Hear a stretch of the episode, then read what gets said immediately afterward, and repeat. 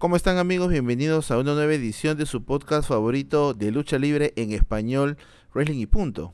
El día de hoy me encuentro solo, Forever Alone, One More Time. No, mentira, el amigo Dave está con una semanita, digamos, de vacaciones. Ya vuelve la próxima semana con nosotros para poder hacer el programa. Esta semana voy a comentarles un poco sobre el kayfabe. Bueno, hay que recordar que el kayfabe es un término que se utiliza muchísimo en la lucha libre profesional o en el entretenimiento deportivo. Pero ¿qué es el kayfabe? El kayfabe, al igual que pasa con las series, las obras de teatro, películas y demás, existe, digamos, una realidad entre comillas dentro de esas historias que se desarrollan. Entonces entenderemos como kayfabe todo aquello que sucede en la ficción dentro del espectáculo de la lucha libre en las diferentes empresas a nivel global. Pero no vamos a hablar en sí del concepto. Vamos a hablar de las veces que el kayfabe se ha quebrado, se ha roto, ha sido hasta menospreciado en las diferentes empresas que existen. Así que vamos para allá.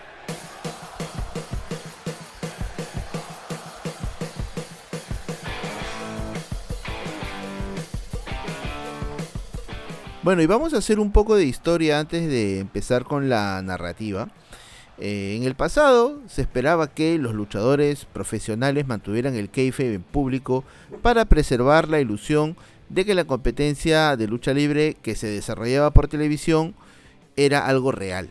Esto se debió en gran parte a que muchos luchadores eh, durante muchos años mantenían sus personajes, mantenían las historias y esto se podía haber afectado en segundos si se mostrara a estas mismas personas involucradas asociándose como amigos en público.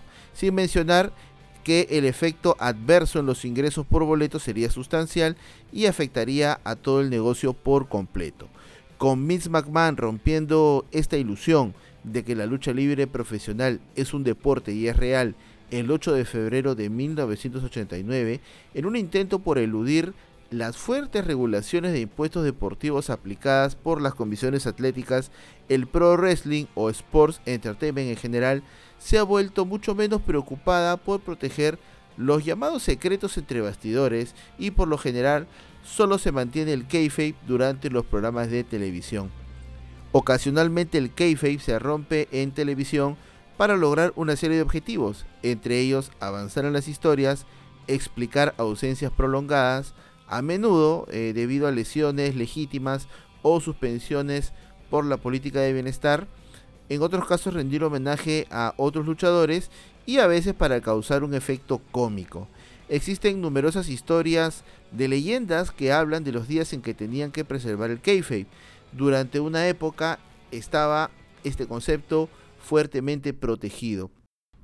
Un claro ejemplo de cómo se cuidaba el kayfabe en aquellos años era tener al Undertaker, por ejemplo, vestido siempre de negro, sin dar entrevistas y siempre al lado de su manager Paul Bear, o a Teddy DiBiase pagando las cuentas de un bar o a un Ric Flair viajando en primera clase, etc, etc, etc. Pero eh, la primera persona, digamos, que vamos a mencionar aquí en este programa es Vince McMahon. Vince McMahon ha roto el keife en varias oportunidades, pero la que vamos a mencionar es un quebrantamiento del keife en menos de 12 días. El 18 de junio del 2007 iniciaría el fin de la carrera de Paul London en WWE. ¿Por qué menciono Paul London? Hay que recordar que en esta edición de Monday Night Raw se suponía que sería eh, la última aparición de Mr. McMahon con vida. Todo el roster de WWE le hacía el pasillo, todos guardando pues las formas, la seriedad del caso. Obviamente es el jefe, el mandamás, quien está caminando y bueno, eso no le importó a Paul London que sonrió ampliamente cuando un estoico McMahon pasó junto a él. Aquí ya viene el primer, la primera cachetada del kayfabe. Todos en un estado serio y Paul London, bueno, no le importó y simplemente pues se puso a sonreír con una sonrisa como el Joker. En London en el futuro pagaría con creces esa sonrisa. Las expresiones de los luchadores pues eran de seriedad, pero a Paul London no se le ocurrió otra cosa que sonreír en ese momento, malogrando de alguna manera pues la seriedad de tener entre comillas la última aparición de Vince. ¿Qué fue lo que sucedió en ese programa? Bueno, como recordarán, la limusina de Vince explota. y al explotar la limusina con Vince adentro, pues se asume que Vince McMahon había, había muerto. Pasaron los días después que la limusina explotaba y en www.com se nos anunciaba que en la próxima edición de Monday Night Raw tendríamos un homenaje a Vince McMahon, ya que se confirmaba pues la muerte de, del mandamás en la historia. Em, ¿Qué es lo que pasaría? Bueno, pasarían estos sucesos tristemente eh, que involucraron pues a Chris Benoit, a Nancy Benoit y, a su pequeño, ¿no? Esta, esta historia que, bueno, estaría por demás comentar. Pueden buscar en YouTube si quieren. Este, al menos de mi parte, y, estoy seguro que de Dave tampoco pues vamos a tocar este tema. Pero pasó lo de Chris Benoit, este hecho lamentable, triste, atroz, y se tuvo que romper el keife. ¿Por qué se tuvo que romper el keife? Porque se suponía que en Raw íbamos a tener el velorio, digamos, ¿no? El, velatorio de, del señor McMahon. Eso sería pues el 25 de junio del 2007. El show abre con una imagen de Chris Benoit, una arena vacía y tenemos al presidente de WWE, Vince McMahon, que una semana antes había pues muerto en la explosión y se paraba en el medio del ring. Se suponía que el programa era un homenaje al personaje del señor McMahon, pero luego Vince nos informaba que eso era parte de una historia y aquí la cosa ya se iba a poner seria, ¿no? Vince decía de que en la vida real era Chris Benoit y su familia quienes habían sido encontrados muertos en su casa. Confirmó que la historia de su velorio había sido eliminada y que el programa continuaría como un tributo a Chris Benoit. Bueno, hasta ese momento no se sabía lo que había pasado y WWE emitió eh, ese tributo la noche siguiente en ECW y ya con todo lo que se sabe, Vince McMahon hizo otra declaración para confirmar que nunca volvería a mencionarse el nombre de Chris Benoit en WWE, cosa que hasta el día pues se ha mantenido firme. Pero hablando pues de historias menos tristes, vamos a recordar una que sucedió en el año del 2005, en esta reunión de ECW en el pay-per-view One Night Stand dentro de WWE. Este evento que trajo de regreso a las antiguas leyendas y luchadores de la extinta Extreme Championship Wrestling. Había una historia también que, era parte de este evento. JBL encabezando algunos luchadores de Raw y de SmackDown iban a tener al final del evento una trifulca. Una trifulca que ya estaba pues previamente buqueada, preparada y llegaría a la hora del evento, donde al final todos los miembros de la ECW son convocados por Stone Cold para celebrar por el éxito. Pero antes de comenzar la celebración, Stone Cold también le pidió a Eric Bishop y a Kurt Angle que trajeran a todos los luchadores de WWE para que tuvieran un encuentro de todos contra todos. La trifulca fue épica, pues en el ring al mismo tiempo estuvieron alrededor de 50 luchadores. Este brawl estaba pautado, sin embargo, JBL decidió romper el kayfabe y arreglar sus problemas personales con Blue Mini. Pero, ¿qué cosa eran, o bueno, de qué trataban estos problemas personales? En algún momento, Blue Mini dio una entrevista cuando dejó WWE. Y lo que dijo fue algo muy simple. La pasé muy bien en WWE, recorrí el mundo, me pagaron por ver el mundo al lado de Vince McMahon. Le agradezco a WWE lo único malo era de que JBL era un idiota. Eso fue lo que dijo. Que, bueno, declaraciones más, declaraciones menos, creo que está un 50% de ser real, Durante la permanencia del Blue Mini en 1998 hasta casi el año 2000, ya lo ha comentado el mismo Blue Mini en una entrevista con Chris Jericho, que JBL le hizo la vida pues imposible.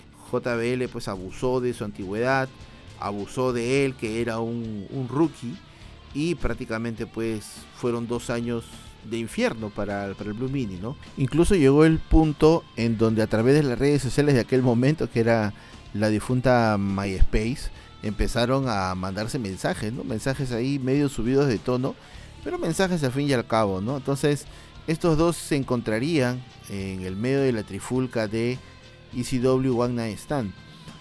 JBL le pegó recio, le pegó duro, le pegó de verdad a Blue Mini y Blue Mini sangró. pero no fue a consecuencia de los golpes de JBL.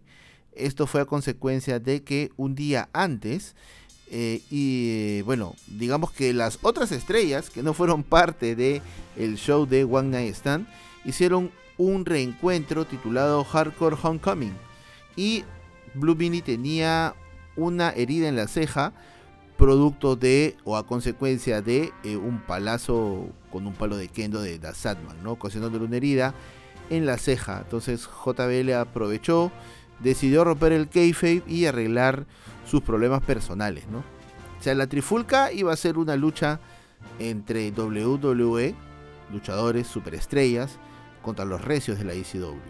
Pero JBL decide romper el kayfabe y darle de verdad, ¿no? Madrearlo de verdad, arreglar sus problemas personales en vivo, en televisión. Pero ahí no termina todo. ¿Qué pasó? ¿Qué pasó al regresar cuando el pay-per-view salió del aire y todos empezaron a regresar a los bastidores? Eh, ya lo ha contado también dentro de él esta misma entrevista eh, que dio Blue Mini a Jericho. Y dijo, ¿no? Que en la parte de atrás estaba Johnny Ace y dijo, ¿qué demonios fue eso? Y yo estaba como, ¿qué? JBL me golpeó de manera real. Y Johnny Ace dijo, no, no, no, no, no. ¿Quién te dijo que podía sangrar? Y el Blue Mini responde, no lo hice yo, lo hizo él. A lo cual Johnny Ace dijo, ¿qué? En ese punto, pues JBL y Blue Mini pues estaban pues muy acalorados tras bastidores. Y Johnny Ace, digamos, tuvo un poco más de preferencia, ¿no? Bastante preferencia a JBL y lo sermoneó a, al Blue Mini. Le dijo, esto es inaceptable, esto lo hacemos aquí, bla, bla, bla, bla, bla, bla. Y bueno, eh, Blue Mini se fue, ¿no? Eh, en algún momento también Johnny Ace conversó con JBL y le llamó la atención, le dijo de que tenía una conducta poco profesional en aquel momento. JBL fue multado. A Blue Mini le pagaron un poco más pues por este lamentable incidente. Pero bueno, eh, todos felices hasta ese momento, ¿no? Un sancionado que entendió que lo que hizo estuvo mal, desde cualquier punto de vista que lo miremos, y el otro que fue, mm, digamos, tranquilizado eh, con, con un poco de dinero. Bueno, otros que no necesitan tanto dinero, sino tener un poco más de reputación en las empresas que han visitado, es el señor pues William Regal, ¿no? William Regal, que actualmente se encuentra en AEW y está con un pie nuevamente en WWE. Hay un saludo para mi amigo Fau que me debe estar odiando. Eh, hay que recordar algo que pasó. Cuando Goldberg debutó en la WCW, inmediatamente tuvo una gran racha de victorias y cada victoria pues era tan simple como los movimientos de Goldberg, es decir, la lanza, el martillazo, 1, 2, 3. Todo esto estaba bien para la mayoría de los luchadores que trabajaban para WCW, excepto para Steven Regal, también conocido como William Regal. William Regal, que fue considerado un técnico pues de aquellos en el ring, se negó a trabajar con Goldberg. No por el hecho de que Goldberg le cayera mal, sino por el hecho de demostrarle a los funcionarios de WCW que podía vencer al novato en una lucha real. Entonces también decidió romper el keife y empezó a golpear a Goldberg con movidas duras, movidas técnicas, saliéndose completamente del guion y negándose a tomar el pin tan rápido como se suponía que debía hacerlo, dejando al desnudo la deficiencia de Bill Goldberg en el cuadrilátero. Eventualmente, William Regal se dejó vencer, pero esta pequeña rebeldía le costaría su trabajo en WCW. El lado de la historia que cuenta William Regal se ha mantenido igual a lo largo de los años. Ya lo ha mencionado alguna vez en el podcast de Stone Cold y también en uno de sus libros y también dentro de uno de los primeros episodios de su podcast. Regal se mantiene firme en que lo que había sucedido era algo que se le había indicado, desde la cantidad de tiempo asignado hasta lo competitivo que parecía ser el match. Según sus propias palabras, Hice lo que me dijo que tenían que hacer. Hice lo que el productor me dijo. Todo esto se ha torcido. Bill tiene un punto de vista diferente. Me siento como si el productor a cargo me hubiese arrojado debajo de un autobús. Estaba tan frustrado esa noche porque cuando salí del combate con Bill hubo una fuerte discusión en WCW. Eric Bishop salió gritándome. De camino al cuadrilátero, uno de los comentaristas, Mike Tenay, eh, señaló que William Regal, en teoría, era la competencia más dura que Goldberg se había enfrentado hasta el momento y que podía ser este el mayor desafío en la carrera de Goldberg. Este es un tema que parece alinearse con lo que dice Regal, pero a mí me late que no tanto, ¿ah? porque hay que ser sinceros robándole la frase a mi amigo Fou. Los comentaristas tienen un auricular y se les dice lo que tienen que decir. Leen lo que van a pronunciar, las frases ya están prescritas y por ende, si hay algún movimiento que de repente Willy Regal hizo que no estaba pautado, lógicamente el comentarista no lo va a evidenciar. El comentarista va a seguir trabajando para la persona que le diga qué es lo que tiene que decir en el, en el micro, ¿no? Entonces yo creo que esto es más que nada pues una teoría que William Regal ha sacado para, para negarse a, que él quebró el keife de esa manera, ¿no? O sea, si tenemos al personaje de Goldberg, imbatible, con sus dos movidas o tres movidas que, que, tuviese, es porque es así, ¿no? Ese es su personaje. Entonces, ni un William Regal, ni un Bret Hart, ni un Hulk Hogan, ni un Gigante, ni un Lex Luger, ni un Conan van a ir en contra de ello porque eso es parte del kayfabe, parte de la historia, parte de Goldberg. Pero señor William Regal quiso hacer otra cosa. Entonces, eh, Regal ha contado esto que yo les he contado como parte de su historia, no solamente en su libro, sino en varios podcasts. Y em, la historia prácticamente se ha mantenido igual a través de los años, ¿no? Él no quería, según sus palabras, tomarse libertades y hacer quedar mal a Goldberg él simplemente estaba haciendo lo que le habían dicho.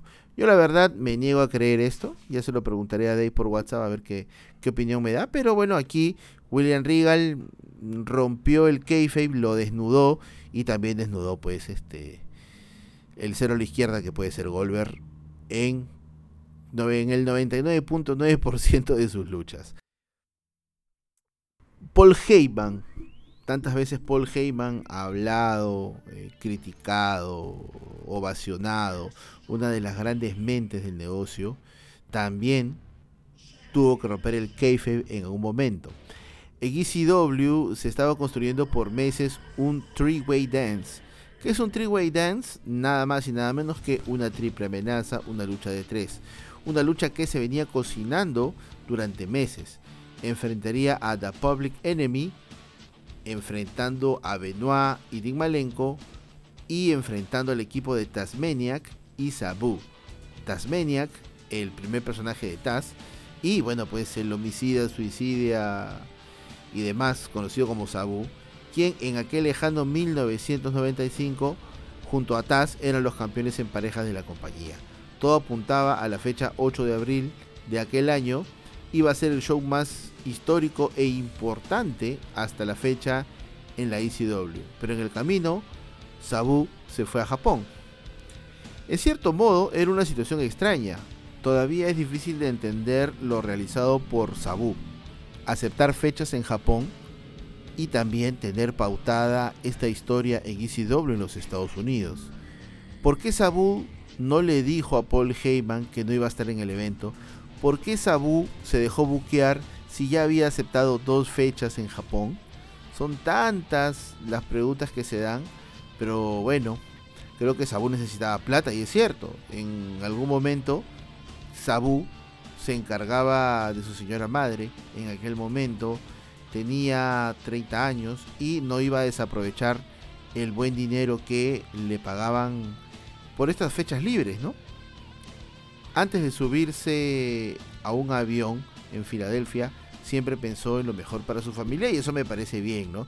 El tema es las formas, es la comunicación en cualquier ámbito, no solamente en la lucha libre, en el trabajo, con la pareja, con la mamá, con la papá, con el perro, con quien quiera. Siempre la comunicación es importante. Pero bueno, volviendo al programa, eh, Sabu le pagaban bastante plata en Japón. Sabu por fecha le pagaban más de lo que le pagaban en 30 días en la ICW. O sea, por fecha. Heyman ya tenía ciertas sospechas de una posible ausencia, pero Heyman solo quería una respuesta, si era un sí o era un no. Si era un sí, lógicamente para seguir avanzando con la historia, y si era un no, para poder hacer algunos cambios rápidos en el evento principal. Pero Sabu dijo que sí podían contar con él. Bueno, digamos que la palabra de Sabu en aquel momento no valía mucho, porque al final no se llegó a presentar al evento, a pesar de que había jurado por Dios que sí lo haría. Todd Gordon en aquel momento era el dueño de la ECW y recibió una llamada que no pudo contestar, pero la persona quien llamó era Sabu y le dejó un mensaje, un mensaje de voz indicando que estaba en un avión rumbo a Japón. Y al enterarse de esto, Paul Heyman simplemente salió y le dijo la verdad a los fans de lo que estaba sucediendo. Y aquí se acuña una frase dicha por Tommy Dreamer en este tremendo DVD de Rise and Fall of ECW. Paul Heyman podía mentir a los luchadores, pero nunca a los fanáticos. Heyman decidió romper el kayfabe y salió al ring junto a Taz. Taz no vestía pues su ropa común, vestía su ropa de civil, ¿no? No tenía su, atuendo luchístico, digamos, estaba pues con su ropa de civil Heyman tomó el micro y le dijo al público lo que había sucedido. Le ofreció el reembolso a la multitud y básicamente dijo, Sabu es el mejor tipo que tenemos, pero ya no está aquí. O sea, lo despidió en vivo y en directo. Lo despidió, no le importó nada. La reacción del público durante aquel momento y hasta que terminó la lucha fue, bueno, la palabra con F, Sabu. Al final de la velada, Heyman traería una sorpresa, quién sería Rick Steiner para reemplazar a Sabu. Pero Sabu con su ausencia arruinó el evento principal de la noche. Se convirtió esta lucha en un combate más. Ya no era el combate de seis hombres involucrados, cuidadosamente entrelazados, que deberían haber sido. Sabu había estado involucrado en rivalidades con Benoit y Rocco Rock de Public Enemy que habían comenzado meses antes Rick Steiner obtuvo un megapop, pero esto arruinó los planes que tenía Paul Heyman. A pesar el megapop no hace tener a los fans que estaban siguiendo la historia contentos. Sabu luchó en un combate inolvidable en New Japan y no se le volvería a ver en ECW hasta que casi terminase ese año. Mientras tanto firmaría con WCW, pero sorprendentemente WCW no tenía idea de lo que había contratado y tuvo una carrera completamente olvidable en la empresa de Ted Turner. Entonces, Heyman no le quedó otra que decir la verdad. Eh, hubiese sido más sencillo para él, en vez de repente ganarse anticuerpos, decir que, no sé, pues, ¿no? Sabu tuvo un problema de, de vuelo, Sabu pues se quedó en Japón, Japón, Japón, Sabu tuvo una lesión, ¿no? Digamos cualquier cosa, fue atacado tras bastidores, ¿no? Por ahí grabar un pietaje, etc., ¿no? Pero fue la manera de Heyman de romper el keife, ¿no? Romper él mismo también eh, esta historia que habían creado para que tenga ese desenlace aquella noche, pero bueno, fue su manera pues de sacar sus su demonio, su cólera, su incomodidad en aquel instante. Ahora nos vamos a trasladar a el Madison Square Garden el 19 de mayo de 1996. Hay que recordar, como lo dije al inicio del programa, en los años 80 y 90 el kayfabe era sagrado. Ver a dos luchadores, eh, Face y Heel, conversando como amigos cuando en el ring se desprecian, se odian y ya se han madreado, es una clara afrenta contra el kayfabe y se considera una falta de respeto al negocio. Pero todo cambiaría una noche de 1996. En aquellos tiempos, WWF no atravesaba su mejor momento. La competencia, WCW, ya lo superaba en rating y había adquirido a dos de sus más grandes estrellas, Kevin Nash, conocido en WWF como Diesel, y Scott Hall, conocido como Razor Ramón, quienes habían firmado sus respectivas salidas. Ya no quedaba más que hacer, quedaba solamente una última fecha por cumplir de manera contractual y esto nos llevaría a un show en el Madison Square Garden. ¿Qué había pasado en el final de la lucha? Bueno, un abrazo un abrazo que reuniría a cuatro amigos que se despedían en público. Pero dos de estos amigos eran villanos y dos eran héroes. Eso era algo que la gente en aquel momento no entendía. Equipos que se despreciaban en televisión, en los shows en vivo, ahora se abrazaban, se decía un adiós frente a todos. Eso dejó a la gente pensando. Eso dejó a muchas personas enojadas tras bastidores en el Madison Square Garden. Es más, hacerlo en un lugar tan importante para la WWF, un show que era un homenaje para el padre de Vince, un homenaje a este hombre que fue el pionero, eh, uno de los pioneros en la industria, no decir pionero, fue uno de los pioneros en la industria y que eh, ayudó junto con el Madison Square Garden a poder establecer el nombre de WWF. Este evidente quebrantamiento del kayfabe encendió las alarmas de incendio en la Federación Mundial de Lucha. Nadie en el vestuario podía creer lo que estaba sucediendo. Eh, Jim Cornette recordó el caos en un, episodio, de su podcast, perdón, que esto trajo. Eh, recuerda que Gerald Briscoe estaba pateando una de las paredes del Garden. Todos estaban molestos porque sentían que ellos estaban haciendo popó en el padre de Vince McMahon, en un evento que era dedicado a su memoria. Tener un pequeño de club de niños millonarios no era excusa para exponer así el negocio. Definitivamente este hecho no iba a quedar así, así nada más, no se iba a pasar por agüita tibia.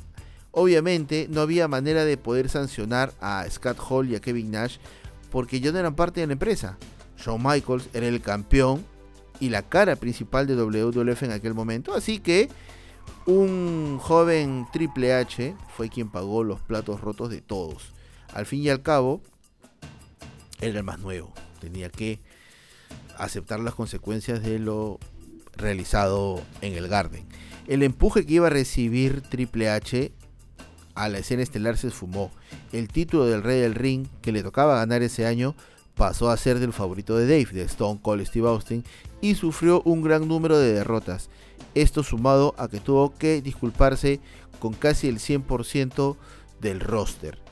El hecho de aceptar el castigo eh, le ganó el respeto del negocio y el resto es historia. Triple H es una leyenda actualmente, actualmente dirige WWE. Incluso eh, tuvo un momento en que se encontró con estas personas pues, que filtraron el video en internet, ¿no?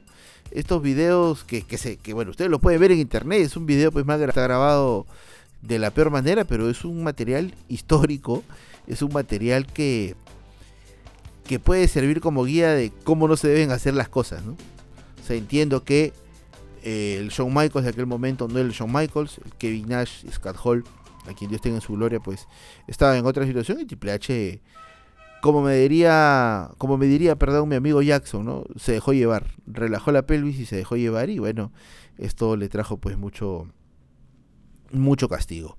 Em, el bulto británico en algún momento también quien estuvo presente en este show dijo que era el fin de la lucha libre, pero no fue el fin. Yo creo que fue el punto de partida hacia una nueva forma de poder entender al entretenimiento deportivo. El keife estricto no hubiera podido soportar estos tiempos actuales. Así que tal vez fue mucho mejor haber sabido la verdad antes. Hoy en día las redes pues hubiesen explotado. Hubiese sido una bomba, hubiese sido... Wow, se hablaría del tema por semanas. Pero gracias a Dios ocurrieron las cosas en el momento donde las redes todavía no, no estaban muy encendidas que digamos. Pero bueno, sigamos hablando pues de romper el kayfabe. Robbie McAllister. Robbie McAllister, ¿le suena ese nombre? Bueno, Internet, hablando de Internet, estaría explotando con lo que le sucedió a Robbie McAllister en algún momento. Imagínense que un luchador contratado de WWE sea enfocado por las cámaras de AEW en uno de sus shows. Ojo, estoy hablando de un talento bajo contrato de la empresa WWE presenciando un show en vivo de AEW. Eso le pasó a Robbie McAllister en el año 2008, exactamente el 27 de marzo, durante una emisión de Impact. 27 de marzo del 2008, la semana más importante para WWE, la semana de WrestleMania.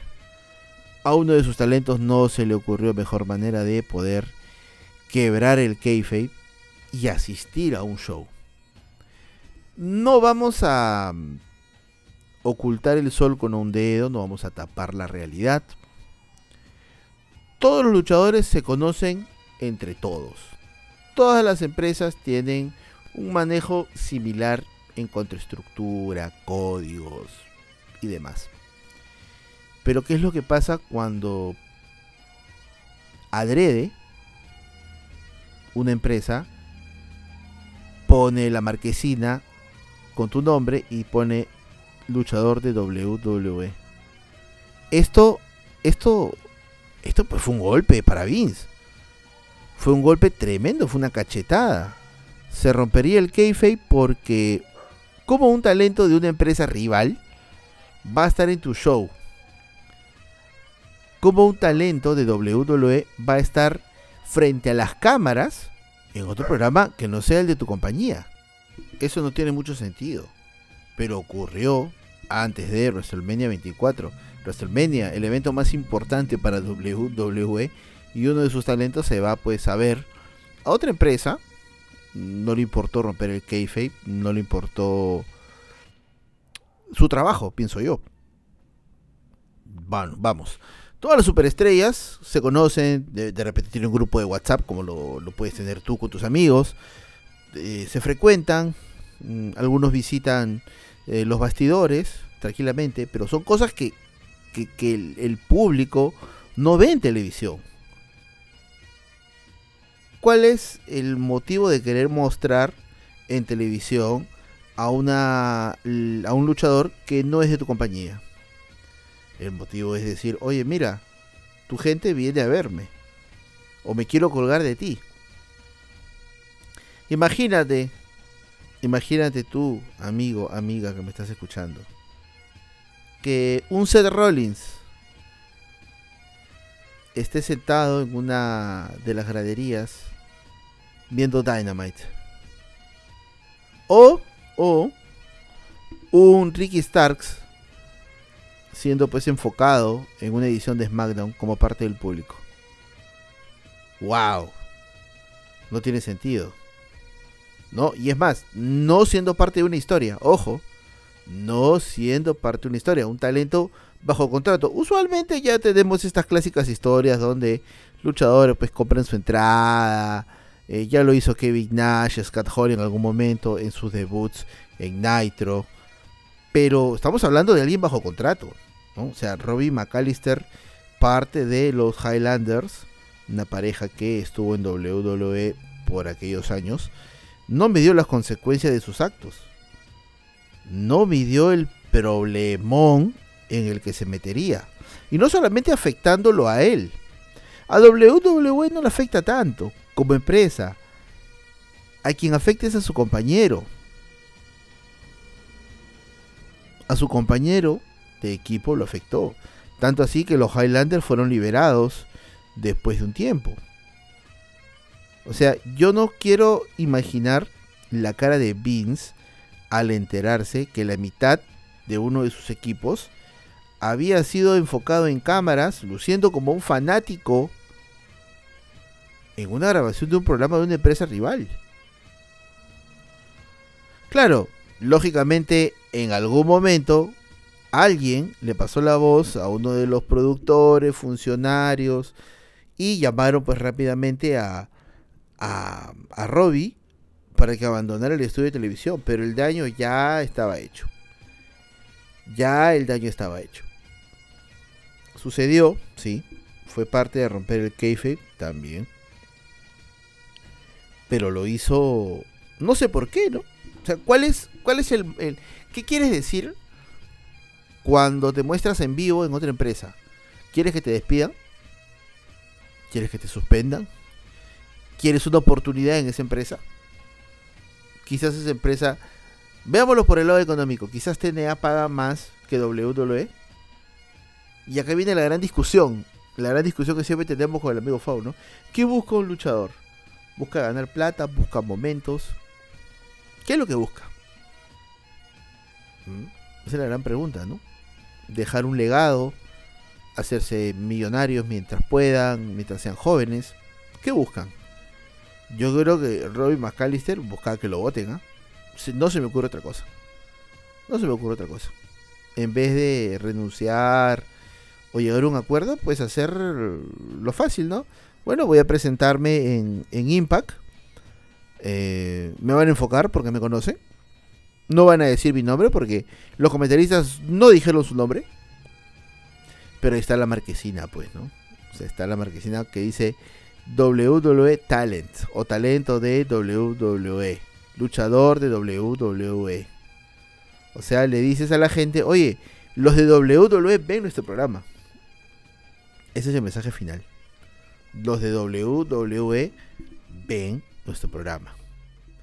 Y bueno, ya para finalizar el tema de rompiendo el kayfabe, vamos a cerrar pues con el jefe tribal, quien antes de ser el jefe tribal tribal, perdón, era el Big Dog, el perrote, el perrazo, el perrón, Roman Reigns, quien en algún momento pasó momentos muy complicados con su salud. La edición 1326 de Monday Night Raw iniciaba con un Roman Reigns saliendo a dar un speech, salió con el título universal y tomó el micrófono mi nombre real es Joe y he estado peleando contra la leucemia desde hace 11 años. Pero por desgracia ha vuelto. Por eso no puedo seguir con mi título de campeón.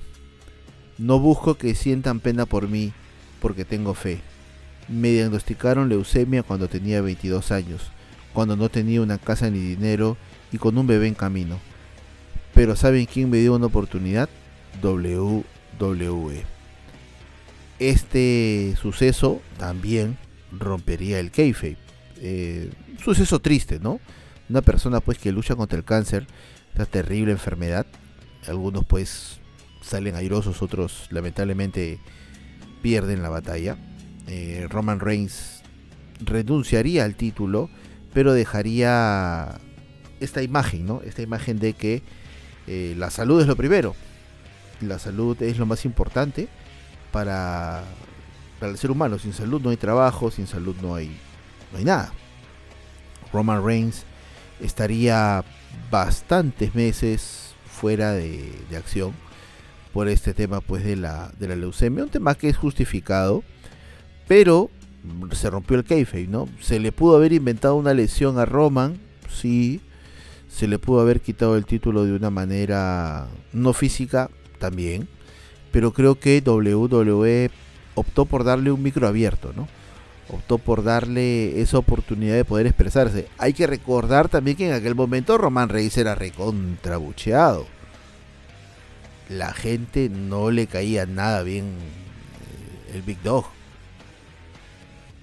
No le caía nada bien. Y ojo que esto es porque WWE también nos lo metió por los ojos, pero de una manera brutal. Pero Mm, decidió sincerarse. Decidió dejar de lado el personaje que fue parte de The Shield. Dejar el personaje de ser un campeón para poder tener la lucha más importante pues de su vida, ¿no? Y bueno, estos han sido solo unos, unos cuantos episodios en los cuales pues el kayfabe se ha, se ha roto, se ha destruido, se ha dejado de lado. Hay varios, da para un segundo programa, pero bueno, hasta aquí vamos a llegar el día de hoy. No se olviden de poder buscarnos en las redes sociales. No se olviden que estamos en Facebook, en Twitter, en Instagram, en TikTok como Wrestling y Punto. También estamos camino a poder relanzar nuestro canal de YouTube. Suscríbanse. Ahí tenemos la última edición de Extra. Tenemos también los reportes del amigo Foe, eh, amante y seguidor de la lucha libre de AEW. Y también tenemos eh, la conferencia de prensa de WWE tras la serie de los sobrevivientes War Games. una conferencia de prensa que dejó cosas interesantes, pero que está traducida al 100% en español latino por nuestro amigo Dave 316, quien regresa la próxima semana. Así que bueno, sigan cuidándose. Eh, hay una tremenda ola de gripe. Estamos con la quinta ola encima. Pero hay que seguir cuidándose. Sigan usando su mascarilla. Sigan manteniendo los protocolos. Sigan cuidando la salud, que es lo más importante. Así que nos encontramos el próximo jueves. Y sin nada más que decir, un abrazo para todas las personas que nos escuchan. Se cuidan.